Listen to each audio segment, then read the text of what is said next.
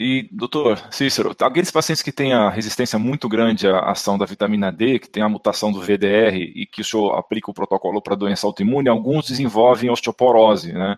E eu sei que o senhor está tá usando o própolis verde para combater essa osteoporose. O senhor tem visto bons resultados? É, nós começamos isso inicialmente, nós ainda não, em algumas pessoas sim deram resultados, nós não temos ainda uma ideia precisa, né? Mas para as pessoas que estão tomando doença, eh, estão tomando altas doses de vitamina D, uma outra coisa que tem sido uh, muito uh, benéfica é a atividade física em pé, né? Então, por exemplo, caminhar, né? Só que tem algumas pessoas que têm um tipo de doença autoimune, um tipo de sequela provocado por elas, que as impedem, impedem de fazer isso. Né? Por exemplo, caminhadas são extremamente eficazes na, em evitar esse efeito colateral do uso de altas doses de vitamina D.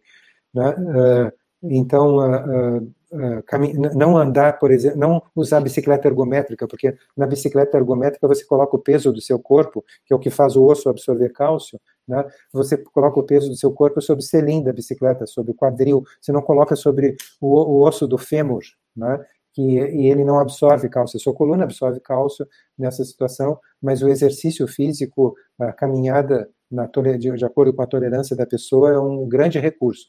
Né? Quando para evitar uh, que haja perda de cálcio dos ossos, uh, mas a gente procura usar na medida do possível produtos naturais como esse que você mencionou, porque existem no própolis substâncias que impedem a maturação dos osteoclastos, que são as as células que removem cálcio dos ossos, né? Mas nós não ainda não temos ainda uma dose como começamos há poucos meses, nós não temos ainda uma dose uh, que a gente possa considerar que sim, é, é, é eficaz para todos os pacientes, parece que para alguns pacientes é mais eficaz do que para outros pacientes. Então, a gente tem sempre acompanhado, através de exames, uh, uh, principalmente em pessoas de mais idade, a, a, a densitometria óssea e comparando para verificar em algum momento, uh, às vezes a gente é, é, obrigado a usar medicações. Não se esqueça de dar um joinha nesse vídeo, compartilhar com seus amigos e familiares e clicar em inscrever-se para que você e sua família atinjam excelência em saúde. Você é fera! Um grande abraço e um beijo no seu coração.